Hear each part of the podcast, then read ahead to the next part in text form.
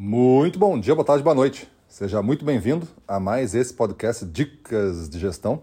Eu sou Gustavo Campos, instrutor-chefe do Ressignificando Vendas. E o nosso tema de hoje é entendendo um pouco mais as objeções. As objeções são um tema fascinante. Elas nos permitem, ao entendê-las, avançar bastante no quesito ser um bom vendedor, ser um bom gestor comercial, um profissional de vendas a maior parte dos livros até publicados até hoje, o momento de hoje, né, eles relatam as objeções como um, uma espécie de um marco de avanço na negociação. Acontece que é, podemos evitar muitas dessas objeções e na prática as objeções elas não são um bom sinal. Por que não são um bom sinal? Porque é uma oposição a tua história ou a falta de narrativa, de lógica nessa narrativa. A pessoa não está entendendo tão bem o que você está querendo dizer, por isso objeções por um mau entendimento, ou ela está já tomando conclusões e se opondo a alguma ideia. Muitas objeções, sim, podem ser estratégicas para você avançar, mas aí estamos falando já no nível de preço, né? Quando está lá querendo levar o assunto para preço. Eu posso objetar é fazer uma objeção contra a qualidade, mas querendo levar para desconto de preço. Então é uma estratégia de negociação. Mas as outras todas, na prática, quando você recebe uma objeção, você se sente desarticulado, você se sente emocionalmente tocado.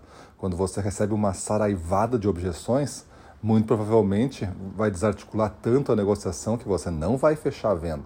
Então, as objeções, elas não são uma coisa boa mas elas são uma etapa do fechamento, elas são uma etapa da negociação do processo de vendas todo.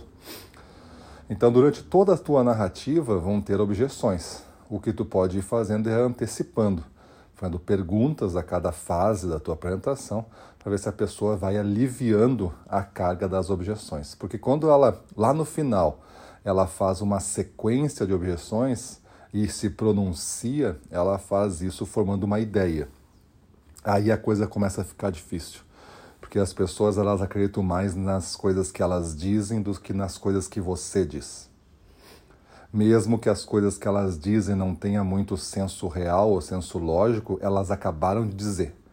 E a partir daí, para elas voltarem atrás, elas têm que ter esse passo humilde de aceitar na frente de um negociador que se pronunciaram mal, que não foi bem assim que elas quis dizer. E isso é difícil a pessoa tem a tendência a sustentar o que ela falou e perder o negócio mesmo porque ela se manifestou.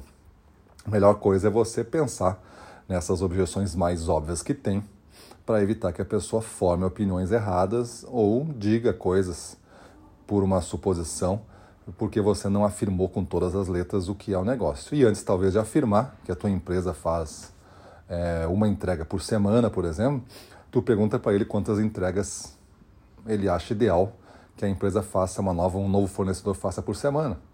Porque aí você já evita a objeção, você não precisa afirmar, né? Se tem a possibilidade de você fazer duas entregas, ele acha que duas entregas é o melhor, você já fazer a sua proposta já dizendo que vai ter duas entregas. Não vai ter objeção nesse ponto. Então essa estratégia de como você apresenta a, a, a ciência, né, de como você apresenta, o conhecimento de como você apresenta, faz parte do domínio de vendas aí, da questão de você ser um bom vendedor. Beleza? Então pensa nisso, muda a tua vida e vamos para cima deles.